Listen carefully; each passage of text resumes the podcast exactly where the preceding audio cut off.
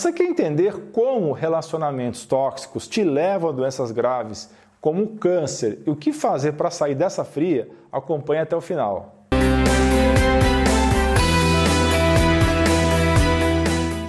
Pessoal, temos uma grande novidade, o podcast do Dr. Alain Dutra. São dois feeds, um com material editado ou inédito e outro que funciona como espelho em áudio do conteúdo do canal do YouTube.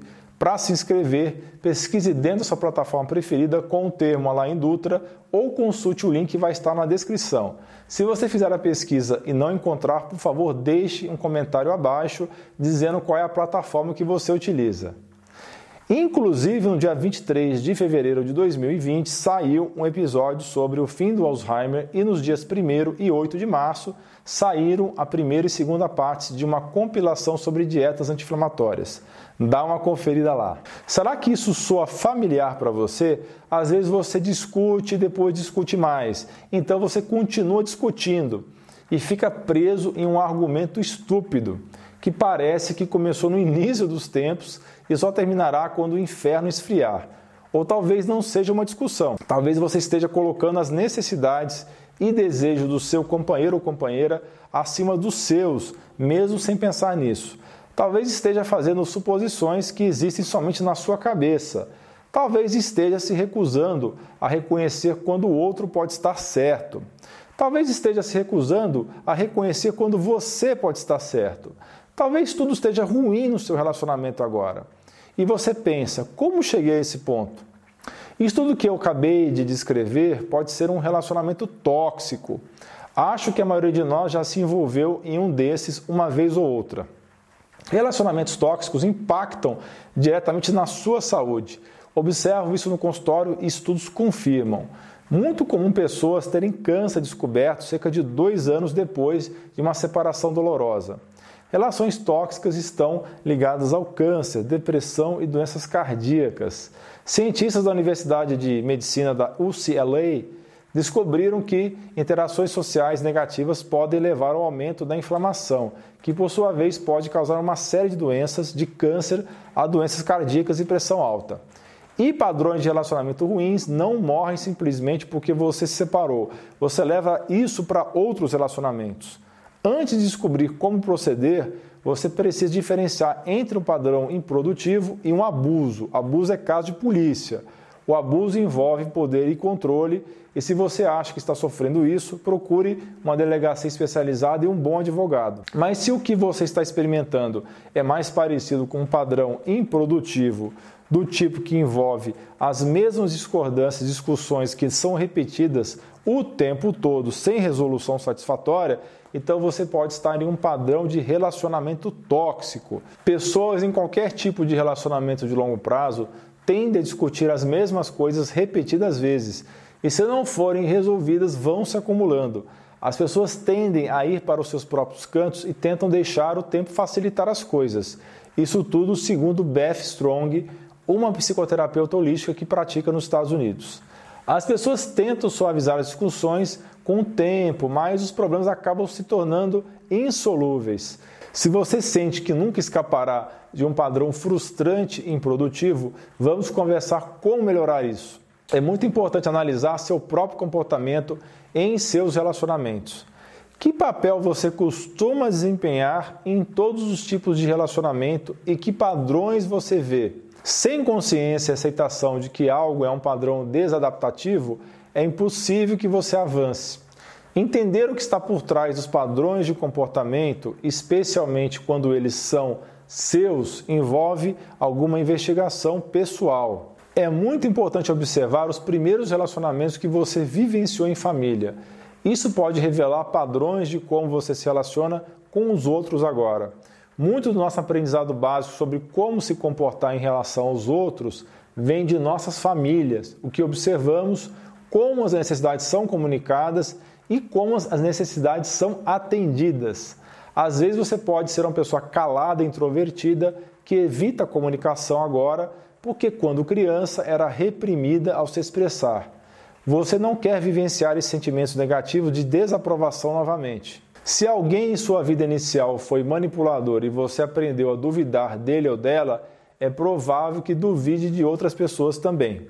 Em outras palavras, os modelos que usamos na infância para construir relacionamentos podem levar a mecanismos de enfrentamento, adaptativos ou não, que usamos atualmente para nos comunicar com outras pessoas na tentativa de evitar o que experimentamos de negativo nas nossas infâncias. Então é muito importante identificar esses padrões que te levam a falhar em relacionamentos.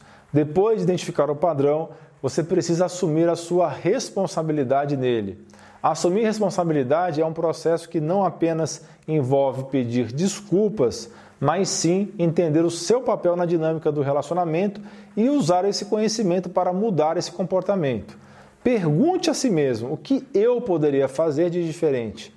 Quanto mais você se responsabilizar por seu próprio papel em seus relacionamentos, mais é provável que você reconheça e faça as mudanças necessárias. Se alguém está preso na ideia de que não fez nada de errado na maneira como se relaciona com as pessoas, é improvável que essa pessoa será capaz de fazer qualquer mudança para melhorar um relacionamento. É fundamental criar novos padrões na forma como nós nos envolvemos e relacionamos. Isso exige que sejamos capazes de aceitar que podemos ter padrões que não são saudáveis na maneira como nos relacionamos com os outros. Precisamos aceitar que cometemos erros e é muito importante encontrar novas maneiras de nos relacionar no sentido de transformar um relacionamento potencialmente tóxico em uma versão saudável. Ao procurar novas maneiras de se envolver, uma coisa que pode ajudar é diminuir a velocidade da conversa e falar de maneira mais longa e detalhada. À medida que os casais se conhecem, eles começam a usar uma comunicação abreviada, onde eles presumem que sabe o que o outro está prestes a dizer, o que o outro está pensando, o que o outro está sentindo, porque já ouviram antes. Em vez disso, concentre-se em transmitir claramente toda a sua mensagem emocional e tente ouvir na íntegra a mensagem do outro sem percebê-la como ataque. Por exemplo, o que as mulheres costumam muito reclamar dos homens, dos parceiros, após anos de relacionamento. Ao me encontrar, você nunca mais me beija. Veja bem, em algumas circunstâncias isso pode parecer acusatório. Que tal mudar para me deixa triste? Que hoje em dia, quando nos encontramos, perdemos aquela sensação especial, aquele jeito carinhoso no início do relacionamento.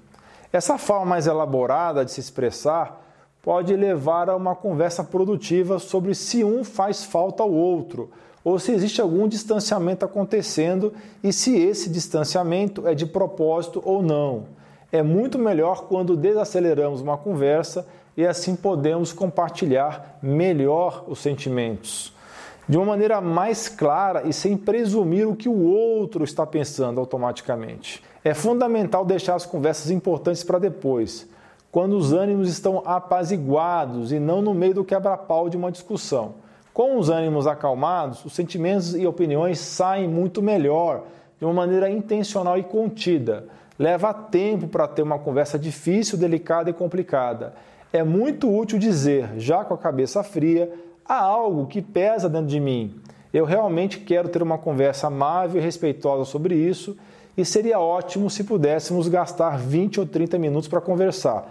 Você poderia me dizer qual seria um bom momento para você? Então, no momento combinado, fale sobre isso intencionalmente e sem distrações. Pense que separar a discussão dos argumentos é muito importante. Separar o fato emocional que levou à briga dos argumentos ou ações, erradas ou não, do outro é fundamental. É difícil fazer esse tipo de negociação se estamos chateados e formos atacados novamente. E é por isso a ideia é separar essas conversas delicadas dos momentos de cabeça quente. A melhor coisa que vem de admitir que você tem um problema é a chance de corrigir. Todos nós brigamos e muitas vezes não sabemos as melhores maneiras de nos relacionar. O negócio é transformar limão em limonada e usar os conflitos para nos ajudar a descobrir partes de nós mesmos que precisam de cura e crescimento, coisas das quais não estávamos conscientes. Precisamos identificar os padrões prejudiciais à saúde para que possamos lidar com feridas e traumas do passado. Essas opressões do passado precisam ser destrinchadas para que possamos entender a forma como isso influencia nos nossos atuais relacionamentos com os outros. Isso pode nos ajudar a ser melhores pessoas, amigos, parceiros e cônjuges. Muito obrigado por ter acompanhado esse vídeo até o fim. Por favor, dê o seu like. Isso é muito, muito importante. Assine o canal, ative o sininho e compartilhe esse vídeo nos seus grupos de WhatsApp e de Facebook. Vamos espalhar a palavra. Deixe também o seu comentário abaixo e a sua sugestão de novos vídeos. Se você não quer perder mais conteúdo, assine a lista de e-mails, link na descrição. Não esqueça de dar uma conferida no novo podcast. Você é fera! Um grande abraço e um beijo no seu coração.